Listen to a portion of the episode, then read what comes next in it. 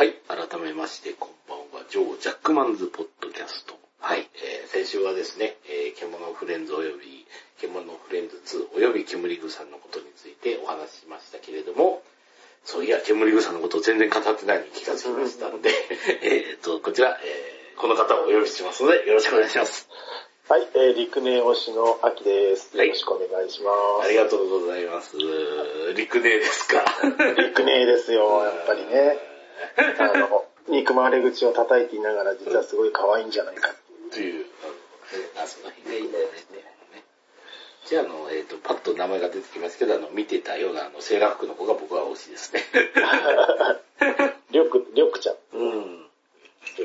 はい。ということで、えあの、まあ、煙草についてですね、語っていこうかと思うんですけれども、えっ、とですね、これは、あの、どういう作品かっていうと、もうずっとですね、三姉妹が廃墟で暮らしてるんですよね。うん、うん。そう。で、そこに突然あの、えっ、と、人間と思わしき、あの、若葉という男の子がボンと現れて、うん。で、まああの、赤虫という謎のこの機械のような虫のようなやつと戦いながら、うん。どうなっていくんでしょうかっていうお話なんですけども、そうですね。これだけ聞いたら全く面白くないんですよね。本当ですよね。全くその通りです。うん。何これっていう話ですよね。でもってもう一つ言うとあの、若葉くんのその、がですね、1話見るともう、びっくりするぐらいうざいんですよね。うん。本当に。本当に。まあ、しんどいですね。しんどいですね。なんでこれやと。そう。うん。いやー、これ難しいですよね、あの、うん。まあ、これ、これだけ面白いかって1話見せられたら、切りますよ。そう。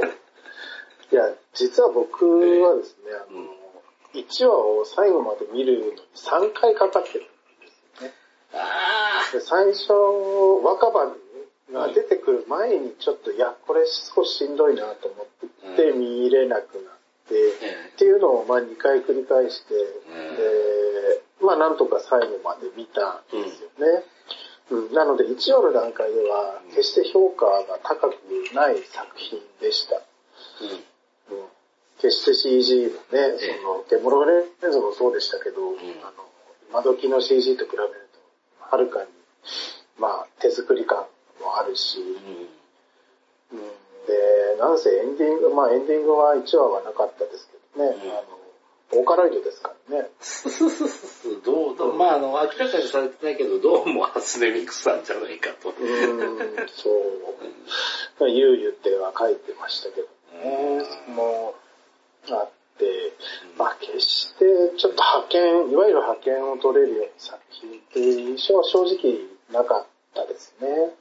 あでもそもそも確かあの、このね、たつき監督作品といいますか、あの、あれは、えっ、と、煙草スタートなんでしたっけね、あそうですね。の、うん。これは、あれは、うちの中でですね、あの、まあ何度もね、前回もあの、先週のスタートで言いましたけど、あの死人が出てるアニメにしたあの、あんまり見たくないっていう話をしてたんですけど、でもスタートから人類が滅びてるっていう時点で僕の中でマックスなんですよね。僕の中のテンションはマックスになったんで。いや、どんな時でもあの、死人が出てるっていうので、ちょっとこの、ガッとくるんですけど、それも人類滅亡レベルだって言ったらもうマックスですね。マックスハイテンションで。うんだからあの、少女週末旅行みたいなやつとかはもう、ほぼほぼ人類が滅んでるんで、もうこれは見るしかないそういう感じのテンションで最後まで見てしまうんで。はい。だから世界観がね、やっぱり一番の段階ではわからないですけども、いきなり言って死人が出るわけですよね。うんその人類そのものっていうのもありますけども、うん登場人物の中の一人がうん。亡くなってしまうと。うん。うん、非常にこう、獣レンズ1のイメージからすると不穏な始まり方ですよね。そうですね。え一応スタートで死人が出るっていうところで、まあなんかあの、うんなんとか言ってるんです。なんとかっていうか、あの、僕が死人がす出る作品が好きだっていうのが、えーっと、一応、ちゃんとした理由がありましてですね。はいはいはい一応、人出なしだと自分でも自覚はしてるんですけども、あの、まあ人が死ぬってことは、あの、ひょっとしたら全員が、あの、ある日突然いなくなる可能性があるという、うん。この緊張感の中で物語が進むんだってなると、うん。あの、そうなってくると、あの、えっ、と、みんなを守るために俺は行くよ、よみたいな場面があると、うん。本当にその人が帰ってこない可能性があるっていう緊張感でこう、うん。物語を見れると、すごくこう、没入感が出てくるんですよね。こう、うん。うわーっつって、うん。帰ってこないかもしれないっていうところが。うんで、に比べてそんな感じののほほんとした描写でいくと、ね、なんかね、みたいな感じで、うんあんまり、う。うんん、そのそれほど緊張感がないかな、みたいなのがあって、ちょっと、ゆるく見れるっていうのが、あんまりこう、うんって感じで、うん。気分が乗ってこないんですよね。うん。だからこれでいくと、ある意味つつ積んでる状況なんですよね、彼女がっていうのは。この姉妹っていうのはもう水が切れたらおしまいですよと。で、どうやらこの彼女らが住んでるエリアにはもう水はほとんどないと。だから、前に進むしかないんだけど、うんもう原油戦力で前に進むことはまあほぼほぼ無理じゃないかっていう。まあほぼ絶望的な状況ですよね。うんまあそれでもまあ仲良く楽しく生きていきましょうみたいな感じだけど、そのままでいけばもうあと死を待つのみ。というシチュエーションっていうのは1話の段階で僕らにも伝わってきて、うん。うんそこで前に進む決断をするのかどうかっていうところからで、スまあ、タートししていきますね。うんで、そんな時に一応その、うんあれ、し、あの、死と引き換えに一応水、なんかね、水が必要っていう話があって、水が手に入るうん。というところで、えっ、と、この若葉さんっていうね、あのうん男の子が、まあ、あの、女の子しかいない世界の男の子がボンと入ってくるそうですね。という、うん、ところがスタートですよね。うで、まあ、その若葉さんのその物言いっていうのが本当うざいんですよね。ん。ね、メッサーとかね。あの、け敬語がまた1話の段階ではうず鬱陶しいというかね。なんかあの、ね、興味のあることの、事柄については、こう、早口になって、いっぱい話しちゃうという、この、うんなんですかね、あの、オタ的な、オタ的なオタ的な。いやー、うちも自重しようとは思いますけど、まあでもあれ、うんわかる気はしますけど、うちは、あの、うんなんですね、あの、あんまりこう、あの、自分の好きなものを人にアピールするっていうのは、好きではない人なんで、うん。いや別にこれは、そんなにあの、人に勧めるもんじゃないなっていうのがあって、だからその、えっ、と、いいものをすごく紹介するときにすごい早口になるっていう、あの、マインドがわからなかったんですけれども、うん。うちの子供がですね、ものすごくあの、乃木坂にハマってて、ー乃木坂の良さっていうのをこう、ガーッと説明するとき、ものすごい早口になった。うん。あ、これかと思って。これなんだと思って。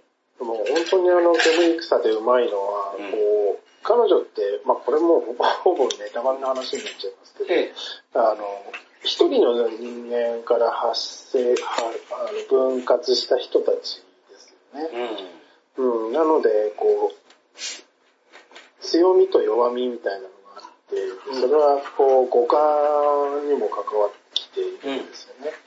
だから1話で早口だって指摘したのは、いわゆるリーナたち。うん。うん。あの分割をさらに6分割してるうん。女の子ですよね。で、彼女はそういう意味じゃ、あの、聴覚がさらに、あの、落ちてる。うん。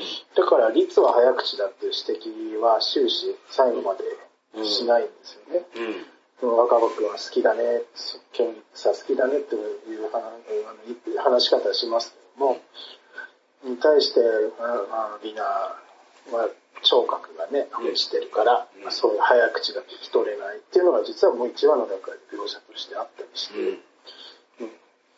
で1話の段階ではね、その最初の人から分割した存在っていうのはもちろん全く形もないことですけど、うん、あと全部見終わってみると、あれ？じゃあ1話のこのセリフから、もう、あの、その伏線というかね、うん、分割した影響みたいなのが入れ替われていたんだって気づいてしまうっていう。うん。うん。あの作り込みの細やかさですよね。いや、実は、えーうん結構重要なシーンだったっていううん、のが、実は重要なしあ。の、でも僕らはね、あの、そうは思わなくて、まあ、しょうがねえな、やっぱお高いわよ、とかって、やっぱり思っちゃう。早口になるようなポイント聞いて、みたいなね。いや、だから本当ね、そこもあのね、固定概念逆手に取られちゃって。うんハードルを上げてくるし、この、なんかあった途端、そのね、あの、あのすごいこう、あの、おかしいって、動機が速くなったとか、みたいなことそう言って、そうそうそう。なんてちょろいんだ、みたいなことでも思いましたよね。うんもう、もう出れるのか、お前みたいな。うん。そしたら違う。それはまたちょっと違うん。う。記憶の歯をね、持ってるのがリンだったから。うん。全部理由がある理由がある。いうん。どれも、あ、どれも、1から10までっていうかね、うん。セリフ一つ一つに理由がある。違うんですよ、そんな。もっと緩かったんですよ、昔は。あの、パソコンの中から出てきた女の子がいきなり惚れてくれるとか。空から、空から落ちてきた女の子がいきなり惚れてくれるとか。ね。うん。そんぐらいで良かったのにね。だからある意味そういうののオマージュというかね、うん。あの、なのかなとかも思ったり。うん。ね王道ラブコメ的なね、うんボーイミーツガールで、あすぐ惚れちゃったかこいつみたいうんな。。ツンデレかみたいな。うん。そうそうそいや、そうではないと。う。うん。そんな簡単な話ではなかった。パズーから、パズーだってあの、空から女の子を降ってきた時点でもう惚れてますからね。あそうそうそう。だからそんぐらいで良かったはずなのに。はずなの。はずなのに。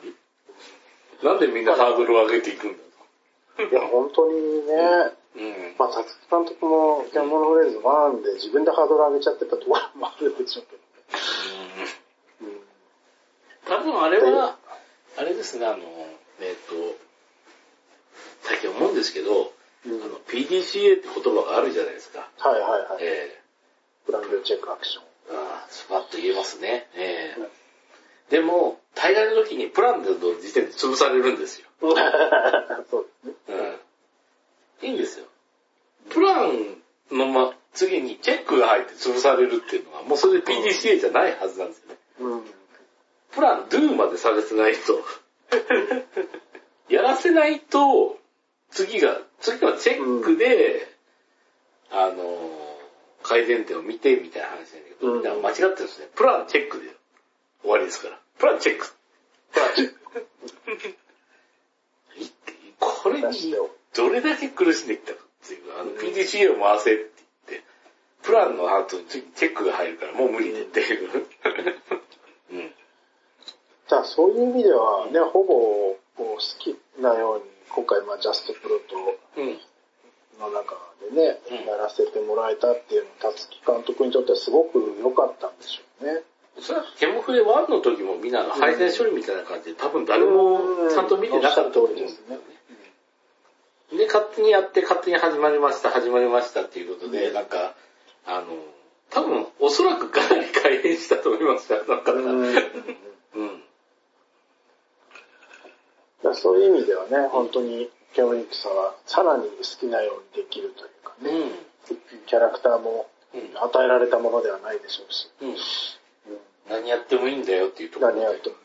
だからね、あの、事前に0.5話から0.9話っていう、その姉妹たちがね、まだいた頃の話とかっていうのもありましたし、終わってから12.1話ですね、終わった後の話。うん。で、あれを見てで思ったのは、その、12.1話に、あの、カタカナの若葉が出てきますけど、うん。ええ。その若葉の足の部分がまだこう生成されきってない感じの描写があったんですうん。で、で、振り返ってみると、1話の若葉、ひらがなの若葉って、そのどう考えても足が立つようなところでうん。溺れてるんですよ。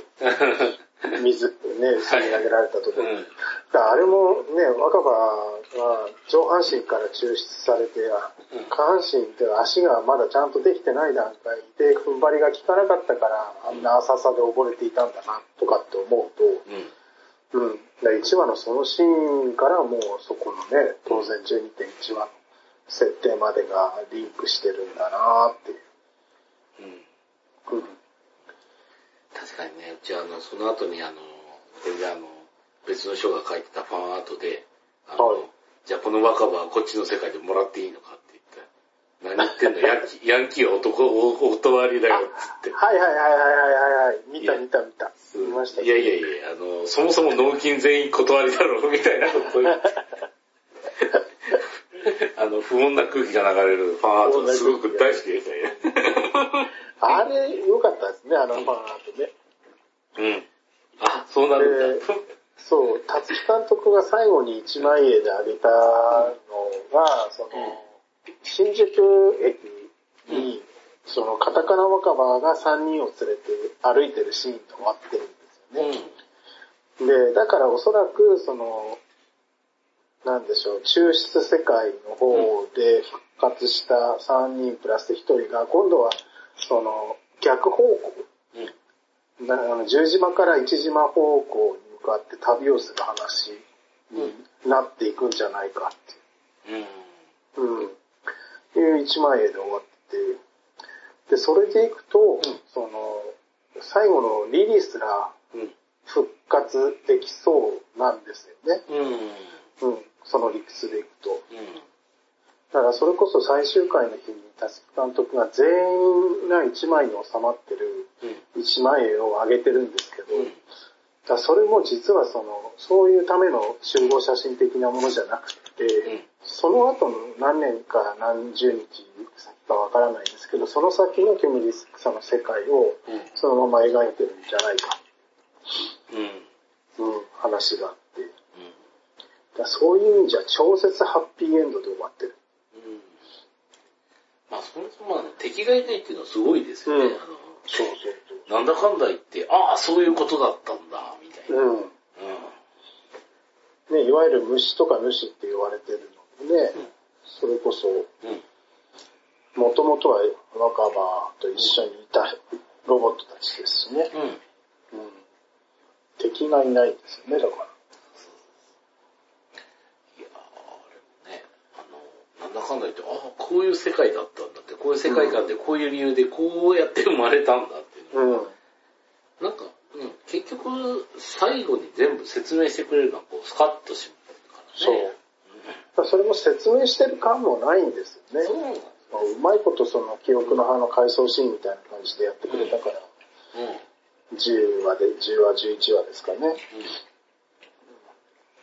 ん。いや、あれそれもすごく上手だなーって。いやすべてにこの理由があるんだっていう、うんなんかあの、詰将棋的な面でやっぱ、最後の場面から作ってるんじゃないかなっていう、うんうんうん。じゃあそんな気がしてしょうがないですよね。そうですね。うんだから途中何があってもこの、この絵絵が出したいっていうところで、あの、スタートしてるっていう感があってね。うんそっからこう、なんですかね、因数分解っていうか、分解してこういうエピソードが必要だみたいな感じでね。いや、本当にそうですよね。で、まあ、テーマを一貫してうん自分の好きを探すっていうね。うん。なんだかんだ、こう世の世の中の真理っていうかね、みんなが本当はそうありたいと思うことですよね。うん。好きを探して生きていきたいっていうことね。そう。そこですよ。なかなか、その、まああの、なんかね、あの、さまあうちも何回も言ったけど、作品に対してね、あの、けなす人があったら、そのけなす人が好きな作品っていうのがすごく気になりますからね。うんうん。うん。ふざけんなーっつって。うん。まあ、自分のフレンズだと分かりやすいですね。2をけなす人は1は大好きだったっていうか。うんうん1も2も嫌いな人っていうのは多分けなさないですよね、多分。うん。ないと思いま ないと思いますよね。そこまで熱くはならないと思います。なんないかも。なんないと思いますよ。え、ビショズアニメクソじゃんって思われますからね。そうそうそうう。ん。何言ってんのっつって。まあ、怒る気持ちもね、こう、ワンを見て、何をワンに求めてたのかって思うと、わからなくはないんですけどね。怒りたくなる気持ちというか、まあ怒るっていうか不満を持つ気持ちですね。そうそうそう。うちはあの人類が撃滅してるんで、別に2もその人類が撃滅してるから、さほどって感じなんですけどね。だからそういう意味ではもう煙草なんてその究極系じゃないですかね。そおそらくあれも人類を絶滅してて、うん。あの超巨大 3D プリンターで、その絶滅した人類が作った文化遺産を引き上げようとしてるわけですよね。だから、あの、びっくりしましたね。あの、人間という存在が、どっちかっつうと、私たちは人だよって言ってた、律リラリンの方だったっていうのが、若葉さんはちょっと違うよねっていう、うんあれもびっくりでしたからね。うん。もう、あのもう完全にネタバレしちゃってますね。そう、もうね、めちゃくちゃネタバレしてますけど。うんいやいやいや、でも、うん。なんかあの、細かいところではちょっとね、不明な点ありますよね。あの、煙草っていうのは一体何だったんだっていうあそもそもなんかっていうね。うん。うん。まあだってだからまあ若葉は、その、リリといない時は煙草じゃなくて草って言ってるんですよね。うん。うん。で、煙草って漢字で書くとタバコじゃないですか。うん。うん。で、タバコっぽく吸ってるシーンがあって、だから、まあ、煙草ってリリが勝手に名付けたんじゃないか説とかですね。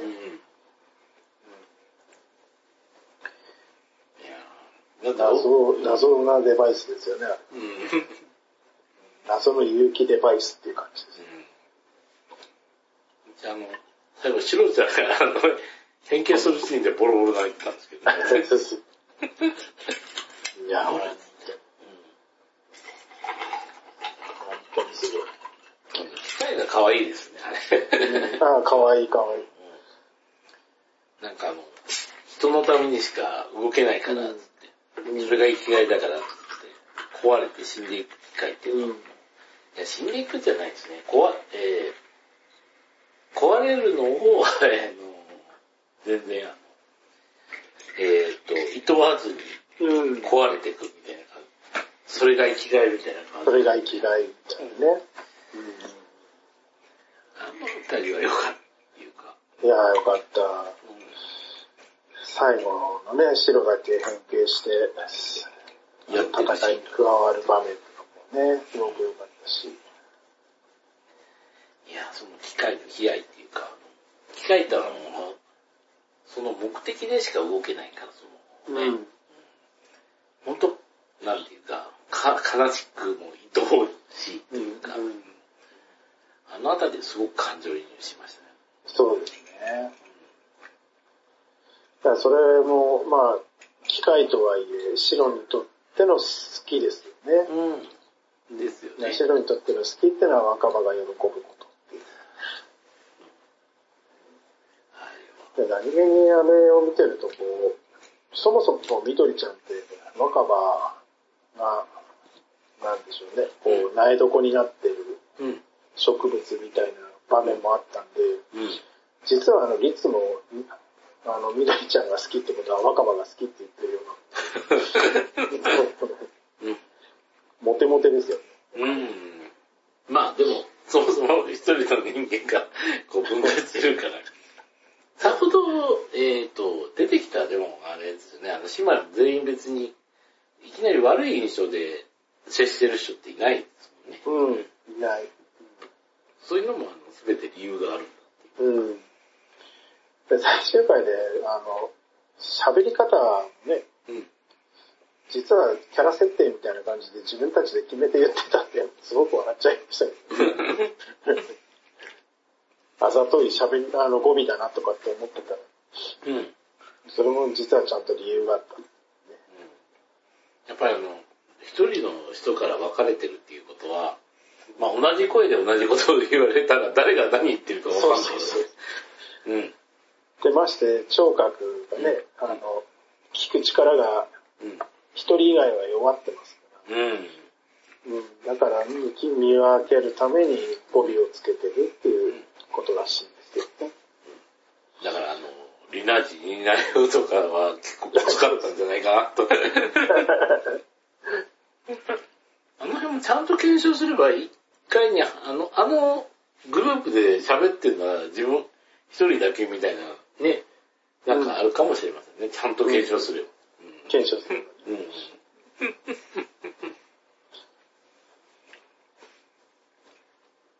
いや、でも恐竜さ、あの、あ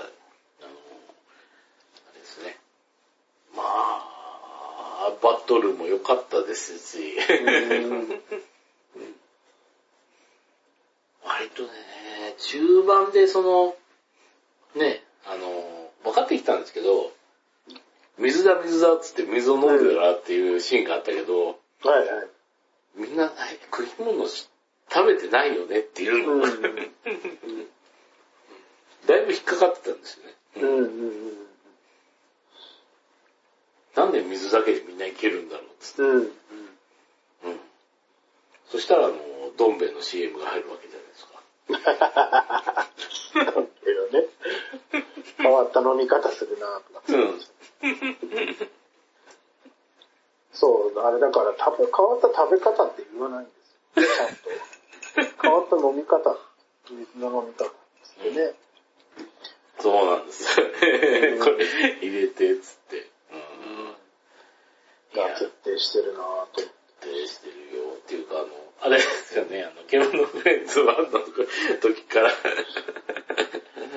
どん兵衛は入ってましたけど、でも、シフトしましたね、煙草に。うん。だから、あれもね、またちょっと、それこそ前編の話に戻っちゃいますけど、スポンサーに対して、特に大口のスポンサーにはなんでそういう交番とかうん別れてしまった、たもとを分かった理由ってちゃんと説明したと思うんですうん。よね。嘘はつけないはずなんです、そこは。どっち側からも、うん。それこそうん。KFP からも、うん。ヤオヨルスからもちゃんと説明したはずなんですよね。で、それを聞いて、うん。なおかつ煙草の方を選ぶっていう選択肢を取ったんであれば、うん。うん、だからやはり、その一般的な社会的観点で見ると、うん。まあ、たつきさんの方に実は部があったんじゃないかなって思うのは、その、どん兵衛の遺跡ですよね。うん。うん。そこは一つ、勝査になるのかなとは思いましたけどね。うん。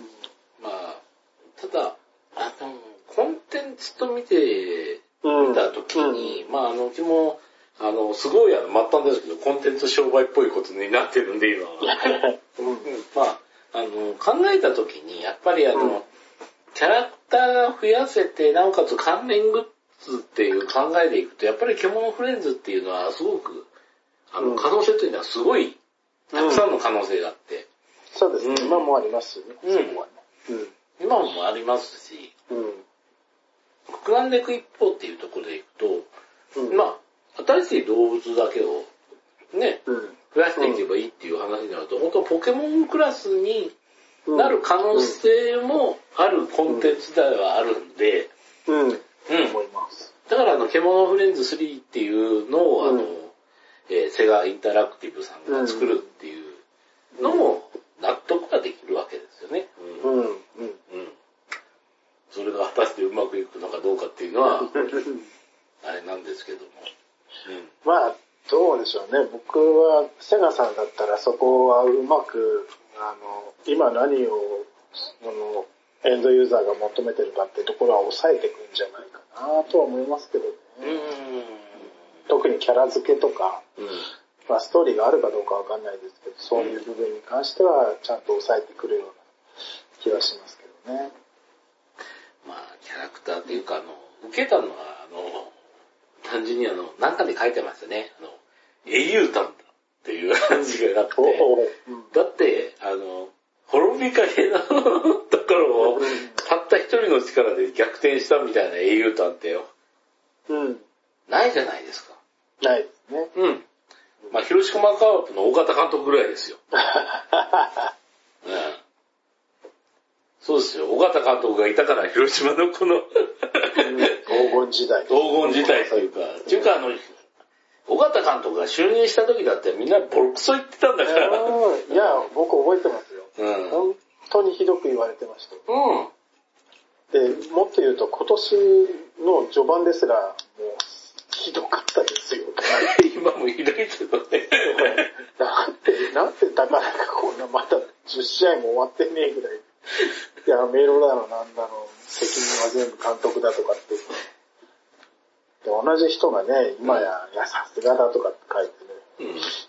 今年も優勝やとかってまた書いてるし。もうね、あの、本当ね、広島カープ、カープファンの目から言ったらね、もう本当ね、あの、許さんと、許さんっていうかね、もう、なんでこのあの、苦難をこの耐え忍ぶということが、きないんだ。うんうん。ちょっとね、今年は、今年はちょっとかわいそうです今年は一人ですね。今年は一人なら納得するけど、うんだからあの、辛い時代を知ってる人間からしたら、そんなのもあの、なんか雨の日に傘を持っていくこともできないのお前ら、つって。確かに。雨の予報がある日に傘をあの、朝セットしていくこともお前らはできないのかっていう、になりますからね。ほんとそんな感じします。うん。で、まああの、そうですね、煙草。あっていうか、あの、あれですね、残り時間15分ぐらいなんで、あの、と、はい。えっ、と、ああれですね、あの、とりあえず先にしときたいのは、私の煙草の一番大好きなシーンあたりの話をしときたいと思うんですけど、アキションの方どうですか？僕はですねうん、たくさんあるんだけど、どこかな、やっぱり、あの、4話か5話だったと思うんですけど、ん5話かな、あの、みどりちゃんを、うん。えーっと、若葉がすごい褒めるシーンがあるんですよね。で、それに対して、うんあの、りつちゃんが、うん。りつ姉さんがうん泣き出すんですよ。あで、その泣き出すのを見て、リンとかが、なんだ、なお前何したみたいな感じで詰め寄るんですけど、うん。そこでリツさんが、いや違う違う、そうじゃない。私は実は今まですごく、うんあの、みどりちゃんに力を入れる、まあこういうこの子を育てることで、みんなに迷惑をかけてたんじゃないかなと思ってたんだと。うん。で、すごく申し訳ないと思ってたから、そんな風に言ってもらえて、すごく嬉しいっていうようなことを言うんですよね。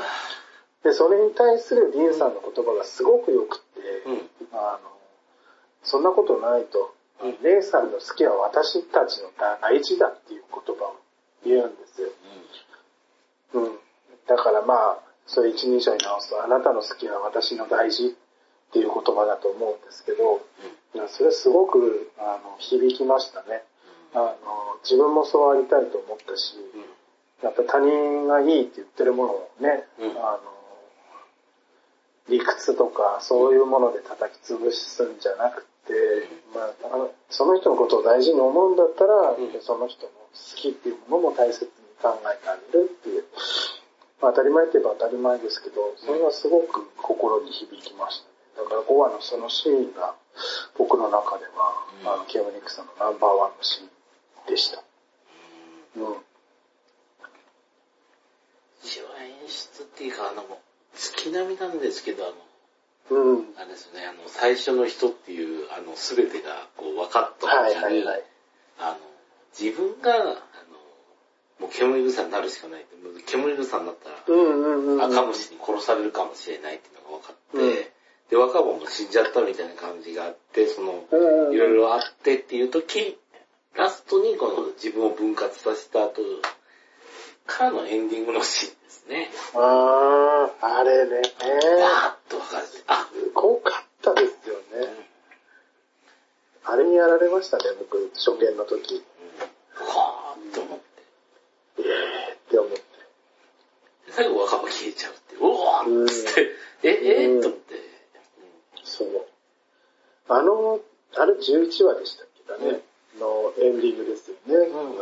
あの、まあ、全容、インさん以外全員消えたんですよね。うん。全容が分かったっていうか、うん。葉っぱだから全容っていうか。そうですね。確かうん。に。うん。あ、そこだよ、本当に。あれはすごかったな。いや、僕も十分あの時点でショックを受けてたんですよ。あこんなことってあるかって。うん。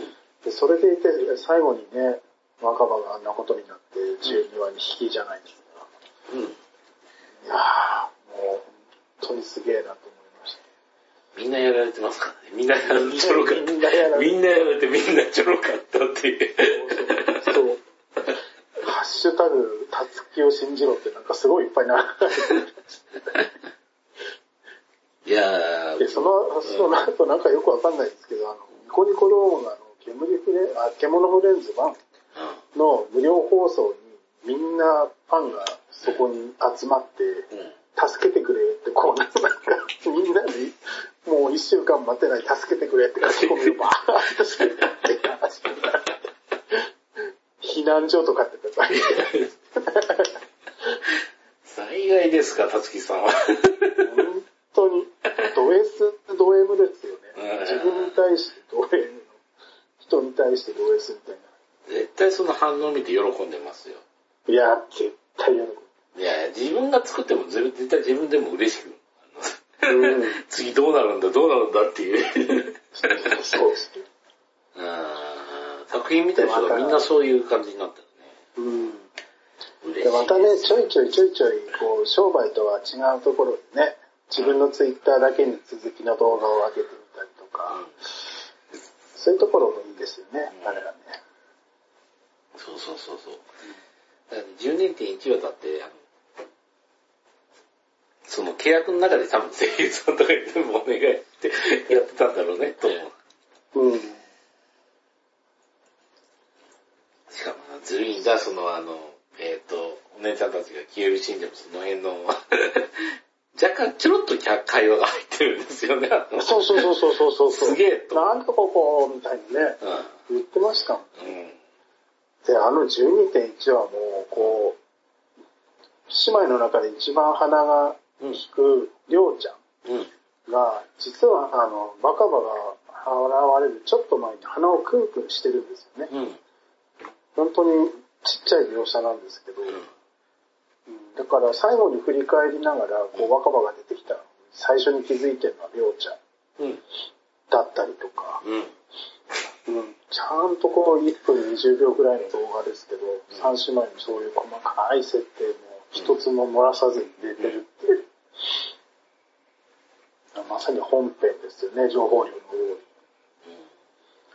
でもあれはね、なんかまた、何度も言いますけど、ハードル上げてきますよね、無駄なシーンが一個もないっていうね。本当に上げてきます。まあ、対してね、獣フレンズの伏線といったら、あの、1話で飛び越えた、うんあの、亀裂うん。が最終話でもう一回出てきた。回収された伏線はそれだけでしたから。うん。まあ、一説によると、あの、獣フレンズ2は、えっ、と、ダンテの新曲を原作にしてるっていう話がありますけどね。あ、そうなんですか。はい。なんかね、地獄説とかいうふうに流れてましたけど。えっ、と、気にな、あの、本当にあの、キリスト教世界観による地獄説によって全て説明できるっていう。はいはいはい。あの、えっ、と、ニコ動で地獄説。地獄説っていうのがありましたんで、うんえっと、皆さん、あの、ググっていただくと、えっ、と、あれですね、あの、獣フレンズを全部見た後ググってもらって、うん地獄説っていうのを見ると、あの、キュルルシファーって、その時あの間違ってね、ええあの、獣フレンズ2、総督とかで、相当とかで 検索すると違うお怒りの動画が出てきちゃいます。だってあの、ランボーも、みんなあの動画上げてますよ。見た見た。何度もですよ見事でしたね、あれ。なんかみんなあの、あれですよ、あの、相当、なんかあの、ヒトラーとあの、ランボー、ランボーのしかもワンでしょ。ワン、でもワンワンワン。あれはすごかった。リップシンクっていうかね、あの、セリフのタイミングと元のセリフとの兼ね合いも完璧でしたけど。うん大体あの、相当閣下ってたのあの、相当閣下じゃなくて、ランボーの動画ってうちはあの、えっ、と、あれですよ、アイドルマスターのあれで見ましたけどね。何々の P が言うんだよ、つって。あります、そうね。ありましたよね。何本としかもワンじゃねえか、つって。なんかそれあの、ポップピックでもネタにされてたけど。いや、あれがだから副産物ですよね、うん、今回の騒動の。うん、本当にものすごい数、ね、ケモフレ2の動画が上がってますよね、今。ちょっと検索するだけで。あとあの、あれですね、ダークナイトのジョーカーさんですね。そうそうそう。あの、本当に。うん。なんかね、あの、あれですね、英語で言ってるから日本語字幕を適当につける。そうそうそうそう。でもあの、海外スタートらしいですね、あの辺の動画って。うん。うん日本原産じゃないからあんまりこう、あの、統用的に喜ばないようにしてほしいんですけど。喜ばないプーチン大統領も怒ってましたね、なんか。本当かよ、みたいやばいっすよね。な。いや、あれはひどかった。うんそういうものに怒ってくれるヒトラーさんはいい人とか思って勘違いしちゃう人ができちゃうそうからそうそうそう。ダメですよって。うん、ダメですよ。ダメですよ。うんそれはそれですよ。それはそれですから。あれだって元を見ると結構ね、シビアな話してますからね、実際。いやーあのヒトラー最後の7日間はね、本当いい映画なんで見てほしいあ前ね、おっしゃってましたよね。辛い辛い。辛いっていうか辛い、本当に。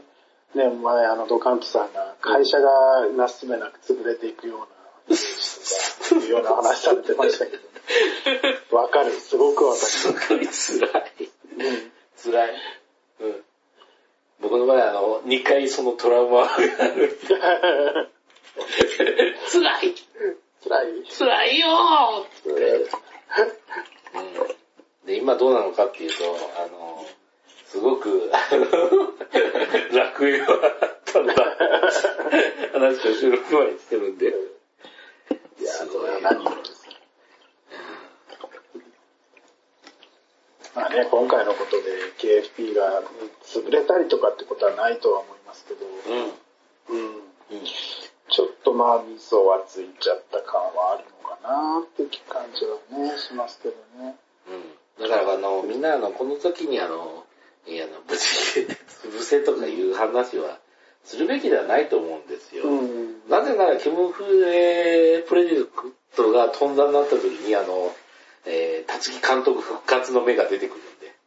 うんうんうん。うんそうですよね。そうそうそうそうそう。で、今回失敗したらダメだったって言ったら、あのね、さっき言ったあの PDCA の話ですよ。うん本当に回ってるんだったら、一応あの、悪いところを解決してって言ったら、うん。立木監督復活の面も出てくるわけですから。うん。うん。そうですね。だって、このやままっぱり世界観、誰にでもできそうに思っちゃったのかもしれないですけど、こう、本当に微妙なバランスで成り立ってましたよね。ケモフレワンっていうのも。だってあの、な前ね、あの話したけど、女の子可愛いっていうのはどれも今最近そうですから。そうそうそう変な話ですよね、あの、だって昭和のアニメだってあの、女の子可愛かったとしても、可愛いのは一個だけ、一人だけですよ。そう。うん。魔女子めぐちゃんとか見てごらんなさいみたいそうですね。な。ああどうしよう。サリーちゃんとか見てごらんなさいとか。あ、サリーちゃんがそうですね。サリーちゃんしか可愛くないですもんね。うん。今はね、むしろこう、主人公が、うん。こう、キャラが弱かったりうん。してるパターンも多いですよね。それこそまあ、あんまり成功って言われてませんけど、うん。カンコレのアニメもね、主人公のキャラクターはそんなに強くなかったし。うん。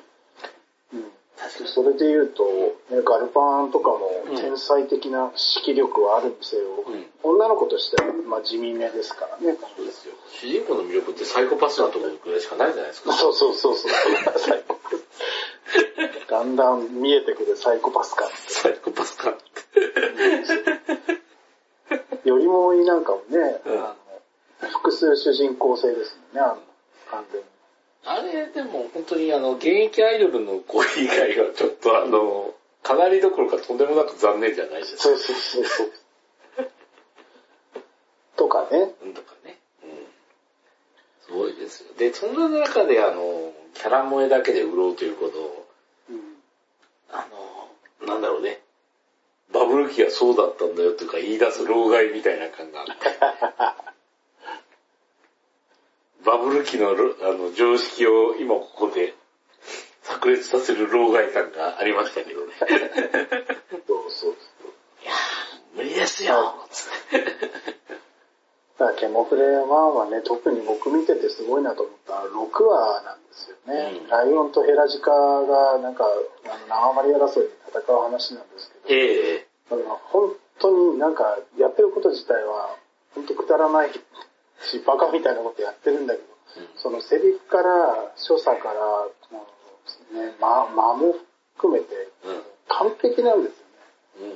うん。こういうのって、で、彼女らがやっぱ一人一人すごく可愛いんですよ。で、一言も喋ってなかったハシビロコウが最後締めて終わるうん。っていう流れも含めて、こういうこう、ね、素晴らしいバランスでものを作れるっていうのは、あ誰にでもできることではないから、そう。ライオンのその、やる気なさ感っていうのは、やっぱね、そうそう他だなっていうのと、なんですかね、あれ、あの、女の子しか出ないけど、あの、メスライオンじゃなくて多分オスライオンをフューチャーしてるんですよ。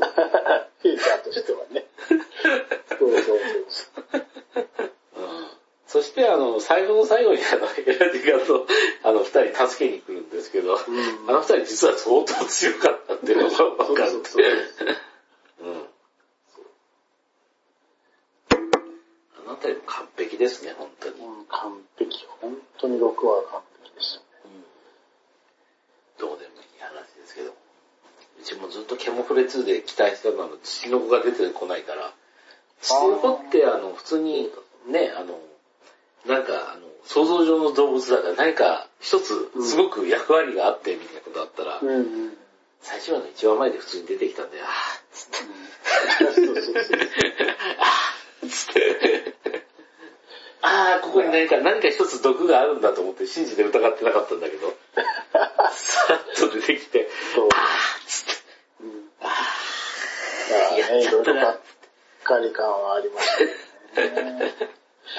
まあだからもう、2はね、オープニングはいいですよ。で、あの、エンディング前の次回予告、あアルね、アルカパ、僕の好きなアルパカちゃんが出てまして、まあそれもいいですと8話のね、ペッパ君のライブシーンも素晴らしいですけど、あれ聞いたら害虫らしいじゃないですか。そこだけ害虫かよみたいな。俺がすごくいいと思ったところは、みたいなね。ーいうところで、はい。いやーじゃあ、そろそろ時間となりました えっと、えーとですね、まずあの、ワン、えっ、と、総括しました、あの、獣フレンズは、いや、どっちかっていうと、あの、煙さんのワンを見てから、煙、あの、獣フレンズのワンを見て、うん。あと、あの、騒動に対して、あの、えっ、と、世界を滅ぼすほどの像を燃やしていただくのが正しい流れかなと思いますので。まあ本当はね、そのえ、騒動に触れて、こうね、悪口のような形で話したくはないにしてもね、ええどうしてもやっぱり出ちゃいましたね。そうですね。うん。形としてね。